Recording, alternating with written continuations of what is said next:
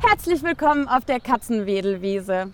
Im Rahmen der Ausstellung Critical Zones und der Arbeit des Künstlers Stéphane Verlier-Botero hat das ZKM diese Streuobstwiese auf fünf Jahre gepachtet. Dabei geht es zum einen um die Frage, inwiefern eine Ausstellung klimaneutral umgesetzt werden kann. Zum anderen stellen wir dabei aber auch die Frage, inwiefern wir als Museum mit der Critical Zone verbunden sind. Welche Verantwortung tragen denn Museen und Kulturinstitutionen in Zeiten des neuen Klimaregimes?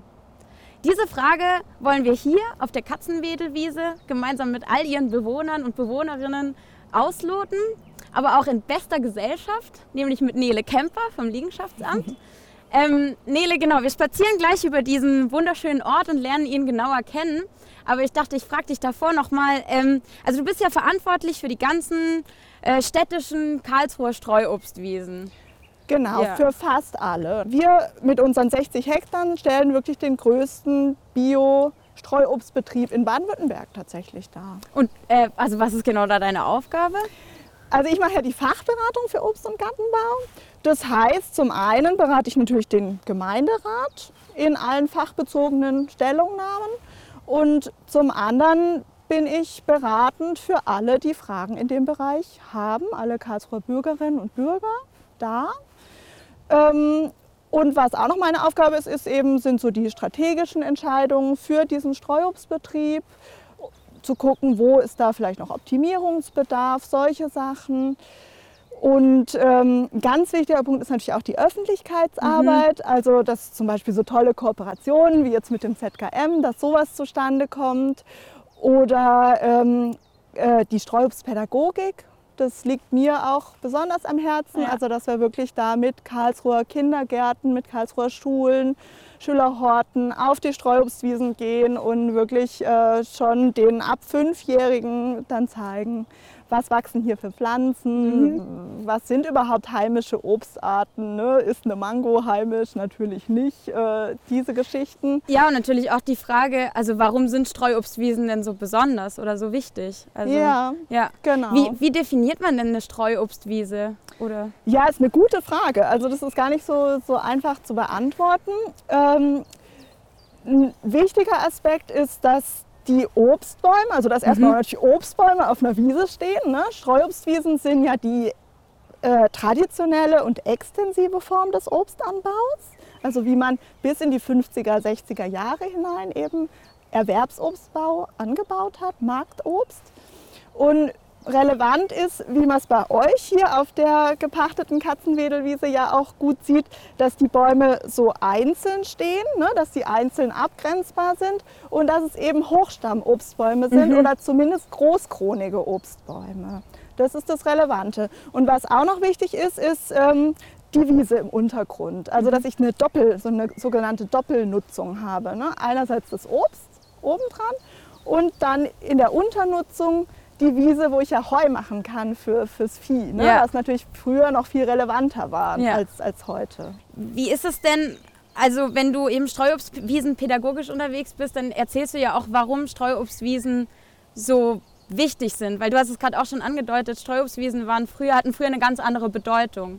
Und heute hat diese Bedeutung sich ja gewandelt. Ja, es ist, ähm, das Problematische ist, dass Sträubswiesen einfach nicht mehr wirtschaftlich sind. Mhm. Ne? Was ich ja auch vorhin schon angerissen habe, bis in die 50er, 60er Jahre war der Sträubsbau wirklich noch die Form des Marktobstanbaus. Ne? Und dann hat man auf die Niederstammobstanlagen umgestellt, was auch gut und richtig ist. Sie sind viel effizienter und äh, auch aus arbeitssicherheitstechnischen Gründen ist es natürlich viel überschaubarer für den Betriebsleiter. Mhm. Ne? Aber was dabei ein bisschen verloren gegangen ist oder extrem verloren gegangen ist, ist die ökologische Bedeutung. Das ist eben das Ausschlaggebende bei den Streuobstwiesen. Also Streuobstwiesen gehören zu den sogenannten Hotspots der äh, Biodiversität mhm. in Mitteleuropa und weisen bis zu 5000 Tier- und Pflanzenarten auf. Kann man das also für diese Wiese auch sagen? Ich fürchte nicht. Also okay. ich bin jetzt schon ganz begeistert. Man sieht, ähm, jetzt, wir haben jetzt Mitte Mai, ne? äh, man sieht, der Wiesensalbei blüht, ähm, Ehrenpreis, Gundermann, Ranunculusarten, also Hahnenfußgewächse sind mit drin. Also es ist schon äh, ein bisschen was am Blühen, aber wir sind hier mitten in der Stadt. Ne? Mhm. Das ist ja das Tolle. Wir haben ja Mhm. wirklich fürs ZKM tatsächlich, wir konnten es ja eigentlich alle nicht glauben. Das ist die nächstgelegene Streuobstwiese am ZKM auf der genau, Welt. eine wirklich innerstädtische Streuobstwiese gefunden. Mhm. Und äh, von daher beobachtet es mal. Ich bin gespannt, Mhm. vielleicht fällt euch ja auch, wenn ihr mal wieder hier seid, äh, vielleicht fallen euch einzelne Tiere auf oder so, die hier ähm, wohnen, leben.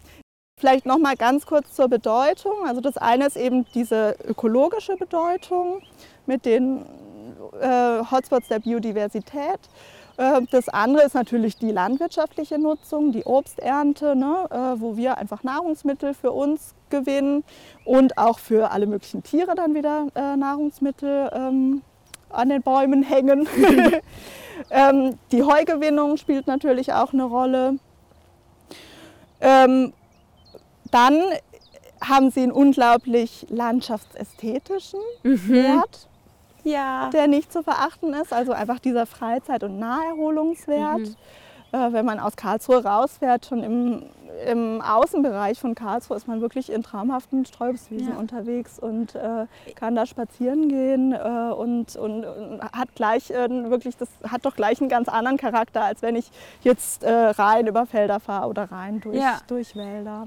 Ja, ich finde das Besondere ist ja eigentlich auch, dass man sich so in einer Gemeinschaft um eine Streuobstwiese kümmern sollte, im besten Falle. Also Genau. wenn, weil es reicht ja nicht, dass man das irgendwie alleine macht, das ist unglaublich viel Arbeit und ich glaube, das Schöne ist, dass es ähm, so eine gemeinschaftliche Verantwortung sein kann, wo man eben auch zusammen sich um Bäume kümmert und zusammen ja. um diesen Lebensraum kümmert. Unbedingt, Mhm. genau, dieser soziale Aspekt. Sollen wir mal ein bisschen auf einen Spaziergang gehen und sehen, wer hier alles lebt und wen wir hier, allen, Ja, wem wir hier alles wir. begegnen können? Auf jeden Fall. Schau mal, Barbara Spitzwegerich kennst du, oder?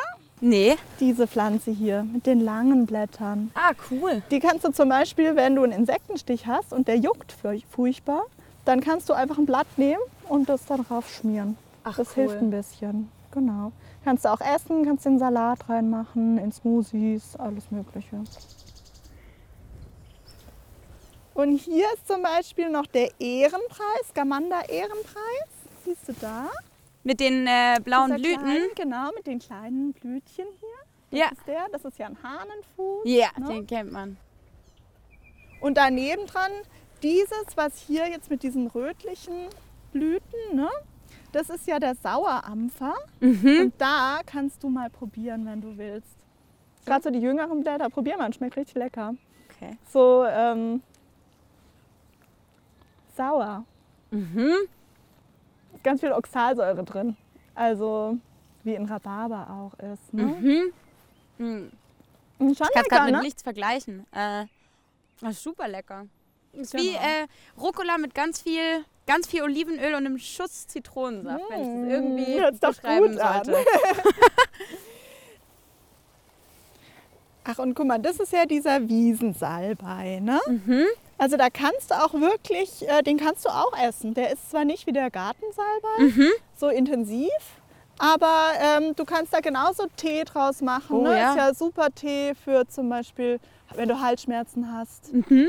Und da ist auch das Witzige, das muss ich dir unbedingt zeigen, äh, dieser Klappmechanismus, das hast du bestimmt schon mal gehört. Ähm, wenn du mit so einem Grashalm, mit Ja. so einem dickeren, in so eine Blüte reingehst, also wirklich so richtig reinfährst, Ja. also richtig so in das Innere rein, dann kommt nämlich der Stempel runter. Das heißt, wenn da eine Biene in die Blüte reingeht, dann kriegt die den Pollen wirklich auf den Rücken gestempelt. Ah ja.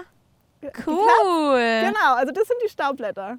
Die Staubblätter kommen dann runter, drücken der Biene den Pollen auf den Rücken und wenn die Blüte schon so ein bisschen verwelkt ist, Ja. dann und Abgefahren. eine Biene nochmal dran geht, dann kommt der Stempel runter. Das, äh, das ist der obere. Ne? Ja. Und wenn die verwelkt ist, dann ist der auch weit genug unten und dann ist der Pollen vom Rücken von der Biene kommt dann an den Stempel und so Hammer. wird die dann bestäubt.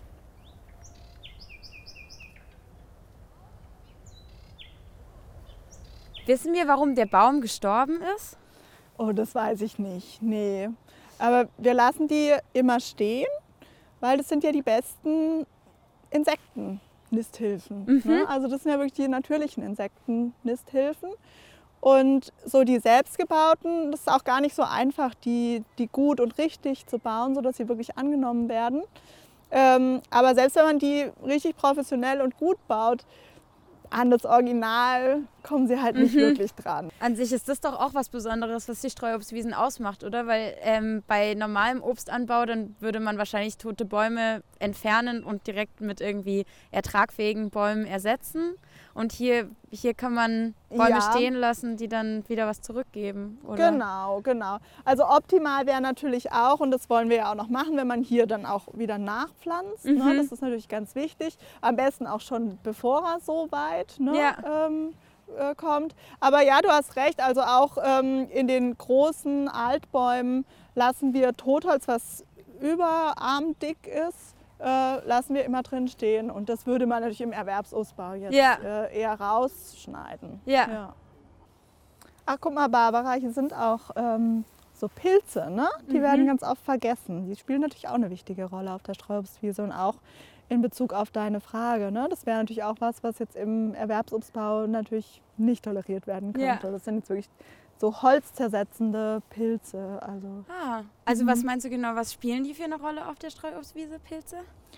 also ich meinte jetzt nur, dass sie zur Artenvielfalt mit Ja. dazugehören. Ne? Und in dem Fall holzzersetzend ist wirklich, dass sie aufräumen. Ne? Also Hm. die räumen dann die abgestorbenen Bäume Ja. weg sozusagen, dass sie komplett zerfallen. Ich fand eine Sache noch äh, spannend beim äh, Baumschnittkurs, den wir zusammen Mhm. gemacht haben. ähm, da haben wir alle Äste quasi da hinten gestapelt. Ja, genau. Und Mhm. ähm, das war dann irgendwie auch ganz wichtig. Also ihr habt gesagt, dass es wichtig ist, dass diese Äste auf der Wiese selbst bleiben. Ja, wir haben die da hinten am Rand von der Wiese ja, ges- gestapelt, ne? so ein, so ein ähm, Schnittguthaufen Mhm. angelegt. Und äh, das ist natürlich total spannend für Igel, für Blindschleichen. Ja. So. Ich kann mir zum Beispiel gut vorstellen, ich könnte mir gut vorstellen, wenn man den jetzt wegräumen würde, was Ja. wir natürlich nicht machen, das wäre ja unfair, äh, dass wir da schon Blindschleichen auch drunter finden Cool. würden. Weil hinten dran ist ja direkt diese Mulde, die auch so ein bisschen Ja. feucht ist. Also kann ich mir gut vorstellen, dass ihr hier Blindschleichen habt. Mhm. Also dass da quasi wieder so ein neues Zuhause entstanden ist. Ja. Genau, also Cool. da habt ihr einen, schon mal einen tollen ökologischen Aspekt äh, geschaffen. Ja. Ja. Vielleicht finden wir noch ein paar Insektenbewohner, Bewohnende. Die Nele spaziert hier über die Wiese und knabbert die ganze Zeit. Ist aber auch alles so lecker. ja, guck, genau, da sind nämlich richtig viele Bienen. Oh wow, es Also ich duftet jetzt- auch richtig schön. Das riecht richtig gut. Mhm. Ist wie so Das eine ist- Wand von Geruch irgendwie. Ja. Das ist echt der Hammer. Sie scheint auf jeden Fall den Insekten gut zu gefallen. Ich sehe eine Hummel, Ja. dann Honigbienen, ziemlich viele. Also die ähm, Wildrosen oder überhaupt Rosen kannst du ja auch ähm, Tee draus machen und so. Ah ja? Ne? Cool. Aber ich will Oder- den Bienen natürlich auch nicht ihr die Bienensnacks wegnehmen. Genau, das ist sehr ehrenvoll von dir. Mhm. Also man sollte es natürlich nicht übertreiben, Ja. so wie immer. Das ist ja genau unser Thema, Ja. ne? dass man die Natur, naja, wir haben es eben oder wir übertreiben es eben regelmäßig. Ne? Ja. Und das ist ja auch was, wogegen die Streuobstwiese eigentlich auch steht, als, als jetzt vielleicht auch Wirtschaftsort, wo es nicht unbedingt um den Ertrag geht, sondern Ja, das Um- ist eigentlich total spannend äh, bei der Streuobstwiese, weil es geht ja schon um den Ertrag. Mhm. Also es sind, also es, es sind landwirtschaftliche Kulturformen, ja, aber eben nicht diese, die so auf absolute Gewinnmaximierung aus sind. Ja. Ne? Ähm, weil du das gerade auch nochmal gesagt hast, also es sind Kulturlandschaften. Mhm. Ähm, vielleicht sollten wir uns auf jeden Fall noch einen Baum näher anschauen ähm, als Kulturpflanze, um Ja, die wir uns ja genau. auch kümmern müssen. Also Das ist ja genau Ja. der Punkt. Da hatten wir es ja bei dem Schnittkurs auch Ja. schon von, dass ähm, Obstbäume als Kulturpflanzen eben von uns geprägt wurden und um, also deswegen auch geschnitten werden müssen. Deswegen müssen sie regelmäßig geschnitten werden, weil sie eben so große Früchte ausbilden, die dann zu schwer sind. Also die sind einfach schwerer als diese kleinen Wildäpfel oder was auch immer. Ja. Und wenn man sie nicht regelmäßig schneidet, würden sie wirklich unter der Fruchtlast in Massenträgerjahren zusammenbrechen. Ja, ja Ja, komm, wir das können gucken wir mal uns mal. gucken, wie weit die Kirschen schon sind Ja. zum Beispiel. Ja, guck mal. Ihr kriegt eine, eine reiche Ernte, Barbara. Hängt Ja? ja schon alles voll. Ja, guck doch mal. Hier die Oh, Kirschen. Die werden teilweise ja schon richtig rot. Ja. Schön. Super schön. Also wenn wir jetzt für fünf Jahre lang hier die Verantwortung für den Erhalt und die Pflege der Wiese Mhm. angenommen haben, ähm, da sind wir jetzt natürlich auch für diese Bäume verantwortlich und dafür Ja. verantwortlich, sie so zu schneiden und sie so zu pflegen, dass sie gut wachsen können ähm, und dass sich das Gewicht richtig verteilt, dass auch das Sonnenlicht an die wichtigen, richtigen Äste kommt. Das ist richtig wertvoll, dass wir einerseits damit gemeinsam schaffen, eine ganz neue Zielgruppe anzusprechen für den Streuobstbereich, für die Streuobstwiesenpflege. Und zum anderen ähm, sind, sei, habt ihr ja jetzt wirklich geschafft, ein ziemlich großes äh, Streuobstwiesenpflegeteam auch zusammenzustellen. Und genau das braucht solche innovativen Ja. Ideen. Genau sowas braucht es. Und ich, ihr hattet ja auch gesagt, eben, was, was eigentlich fehlt, sind die ganzen Leute, die kommen können und äh, hier richtig auch mähen zum Beispiel. Weil du meintest, ihr Mhm. mulcht normalerweise. Ja, genau. Also ähm, wir, haben wir haben einige Flächen und es sind auch immer mehr, wo wir Heu machen. Ja, Aber wir können natürlich nicht auf allen Flächen. Hier ist auch von den Bodengegebenheiten, das ist auch ein bisschen schwierig auf Ja. dem Stück. Und das war ja auch ein Aspekt. Ne? Ihr hattet ja diesen ökologischen Ausgleich Ja. äh, gefordert. Und das war ja eine Idee auch damit, dass ihr eben eine Wiese bekommt, äh, wo ihr dann auch mit dem Balkenmäher das Heu machen könnt, richtig? das wird super spannend, wenn das, wird ZKM hier ausrückt, schön. um die, Wiese, um die Wiese zu mähen Ihr mit dem werdet Balkenmeer. natürlich äh, fachlich von uns unterstützt, das ist ja klar. Ja. Ihr kriegt die Technik gezeigt. Ähm, aber äh, das ist natürlich auch nochmal eine ökologische Aufwertung, Ja. was wir ja gerade erzielen wollen Ja. hier mit dem Projekt. Also ich glaube, das ist genau das Spannende, womit sich eben auch der Künstler Stéphane Verlet-Bottero beschäftigt. Also er stellt ja die Frage, kann eine Ausstellung ähm, ihre eigenen Spuren, ihren eigenen Fußabdruck kritisch hinterfragen? Und mit dem neuen Klimaregime meint ja der Philosoph Bruno Latour, dass alle unsere Entscheidungen mit klimatischen Auswirkungen verknüpft sind. Also dass die Klimafrage nicht mehr nur ein Aspekt unter vielen ist, sondern alle gesellschaftlichen Bereiche und Handlungsfelder definiert. Das betrifft also auch den Bereich der Kultur und der Kunstmuseen. Und Stefan steht jetzt mit seiner Arbeit dafür ein, dass Museen sich kritisch mit ihren Praktiken und Gewohnheiten auseinandersetzen. Dass auch wir verstehen, dass wir mit der Critical Zone verbunden sind und in all diesen Prozessen und mit all diesen Lebewesen, denen wir zum Beispiel auch hier auf der Streuobstwiese begegnen können, verbunden sind. Aber am besten ähm, erklärt es selber. Er hat uns nämlich eine wunderbare Videobotschaft geschickt.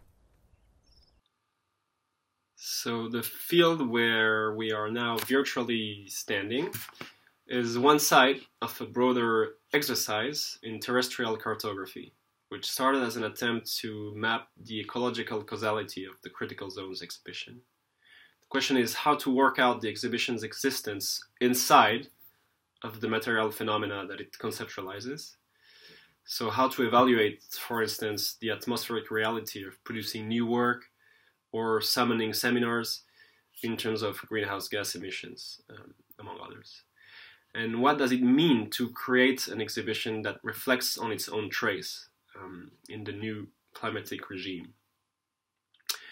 Using various methodological tools and sets of data, I have been precisely investigating the environmental balance of a network of multiple activities, from energy spending at the ZKM Museum to light the exhibition spaces, for example, to the carbon emissions of materials used in commission artworks or the travel of artists and researchers in the framework of the show, even leaks of high global warming potential cooling fluids used in the in the museum air conditioning machines, um, and so on and so on. And the outcome of that work is a, broad map of an invisible territory, um, that of the destructive reality of exhibition making, uh, a, a reality that um, uh, liberal economics would normally swiftly dismiss under the term negative externalities. And that reflexivity opens a space for action and for healing.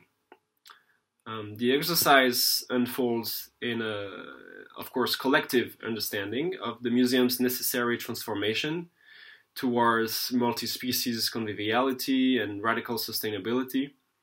So we've set up a, an assembly to work on the institution's um, environmental commitments as uh, landing on the on the world of pluriversal becomings implies to rethink all means of production, including cultural networks. And so that means travel slower, exhibit differently, uh, etc.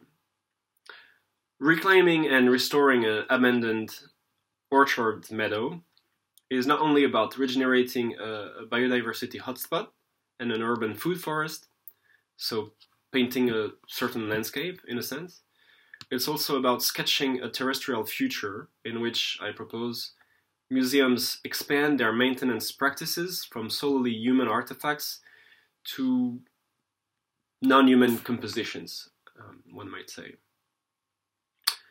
Beyond institutional discourse on the politics of Gaia, what are the politics that can be enacted within and thanks to institutions to address the combustions of the world? Um, in other terms, what kind of procedures should be set up to make the networks of artistic production and circulation fossil free, permacircular, non speciest? This is a challenge that lies at the heart of cultural institutions today, from education to aesthetics.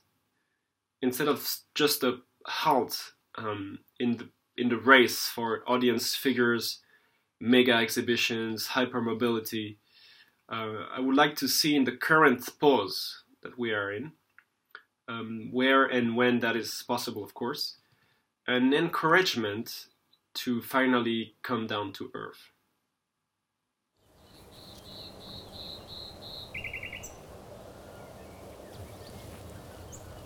Nele, du meintest, es gibt ja hier auch noch ganz besondere Bewohner, Bewohnerinnen Ja, der allerdings. Wiese.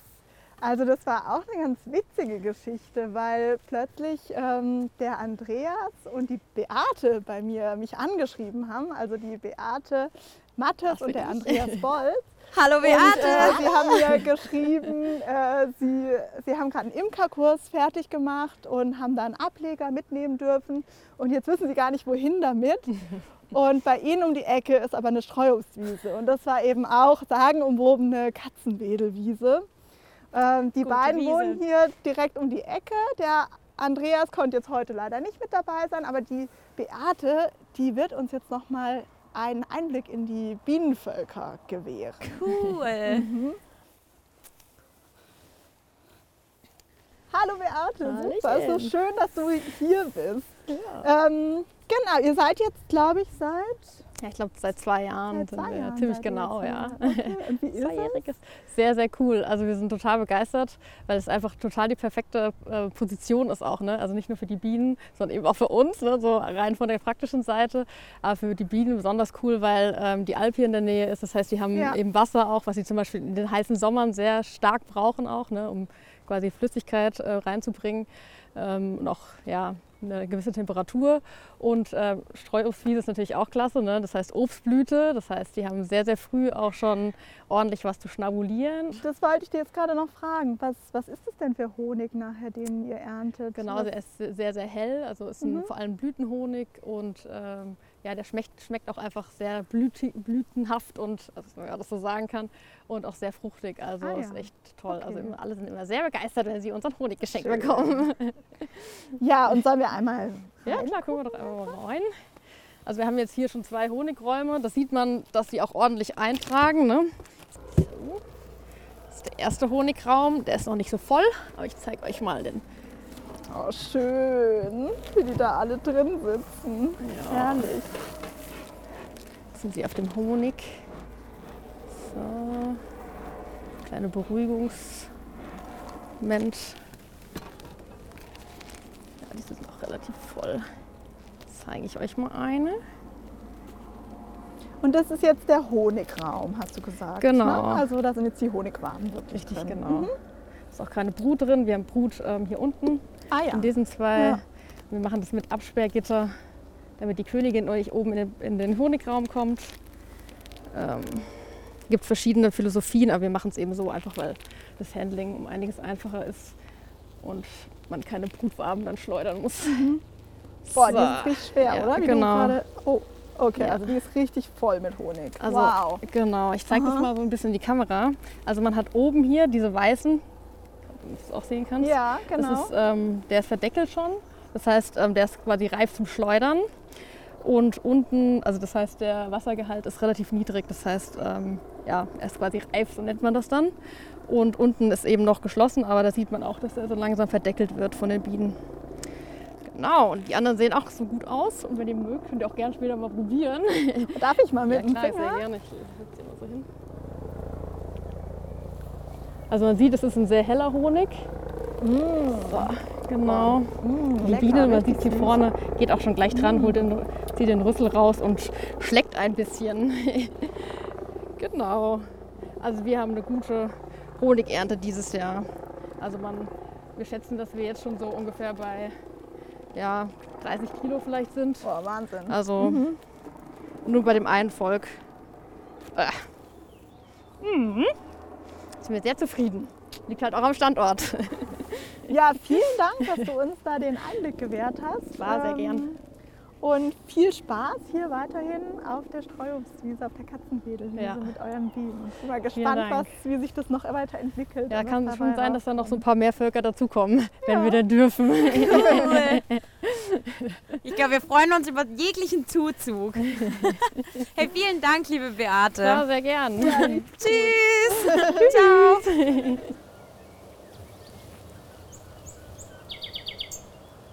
Ja, liebe Nele, jetzt sind wir schon fast am Ende von unserem großartigen online, virtuell, digitalen Streuobstwiesen-Spaziergang. schade. Schön Ja. war's. Total. Mhm, Hat Also- mir richtig Spaß gemacht mit dir. Ich glaube, so das, was ich am schönsten an Critical Zones finde, ist so die Aussage, dass wir eben viel verstrickter und verwickelter sind mit den ganzen Lebensprozessen und Lebewesen um uns herum, als wir es eigentlich denken. Und da ist so eine Streuobstwiese natürlich ein ganz großartiger Ort, um das wieder nachzuvollziehen oder zu verstehen, in welchen Verflechtungen und gegenseitigen Abhängigkeiten sich alles befindet. Ja. Mm, Und da gibt es auch äh, eine großartige Übung, um, also Bruno Latour würde das vielleicht wieder terrestrisch werden nennen oder das würde eben auch Stefan sagen oder auch die Ausstellung Critical Zones. Ähm, genau, also anscheinend kann man Bäume hören. Ah, ich weiß auch, was du hinaus willst. Du willst aufs Stethoskop hinaus. Yes! ja, Ja, gut, dann lass mal terrestrisch werden, würde ich sagen. Also probierst du doch einfach mal aus, weil ich kenne es ja schon. Das ist ja Okay. wirklich was, was wir in der Streuobstpädagogik auch oft machen. ja, okay. Ich könnte mir vorstellen, dass du hier eine ganz gute Chance hast. Also wichtig ist, dass das Stethoskop wirklich ganz nah, ganz eng anliegt und dass du es zuhältst. Und dann müssen wir ganz leise sein. Ich glaube, ich höre was. So ein Gurgeln müsstest du, ein Gurgeln, wie so eine kleine Wasserquelle. Das ist der Hammer. Also man, man hört tatsächlich wie so eine, wie so eine, ja wie so ein Gurgeln, wie so ein, ähm, ein Wasserfluss im Prinzip, aber ganz leise. Genau. Ja. Ähm, also wir konnten das ja jetzt irgendwie nicht mit der Kamera teilen, weil das so leise ist. Aber gibt es eine Möglichkeit, wie das vielleicht jeder und jede von uns so das zu Hause mal selber ausprobieren Ja, kann? ich habe jetzt im Vorfeld mir Gedanken gemacht und habe tatsächlich auch noch mal verschiedene Sachen ausprobiert. Ja. Und was erstaunlich gut klappt, sind so ganz normale Pappbecher. Ja. Also ich hätte es nicht geglaubt, aber wirklich so ganz normale Pappbecher hier, die habe ich bei der Tankstelle äh, bekommen. Wenn ich den auch an diese Stelle äh, Ja. halte und dann hier dann höre ich das eben auch. Also ähm, es ist ein bisschen leiser, aber ich finde es gar nicht so viel schlechter. Also das ist tatsächlich was, was ja jeder zu Hause hat. Ja. Also ich finde, das ist eine super schöne Art und Weise, ähm, ein nicht menschliches Lebewesen plötzlich auf eine ganz andere Art und Weise, als man früher dachte, wahrzunehmen.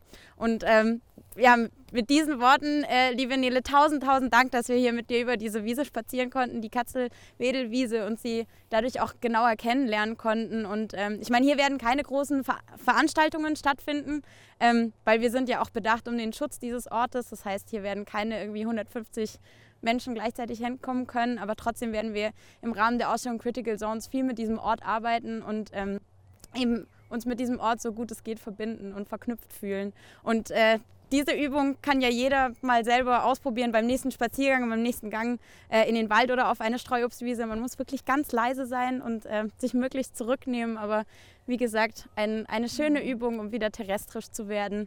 Und äh, ja, damit zurück ans ZKM.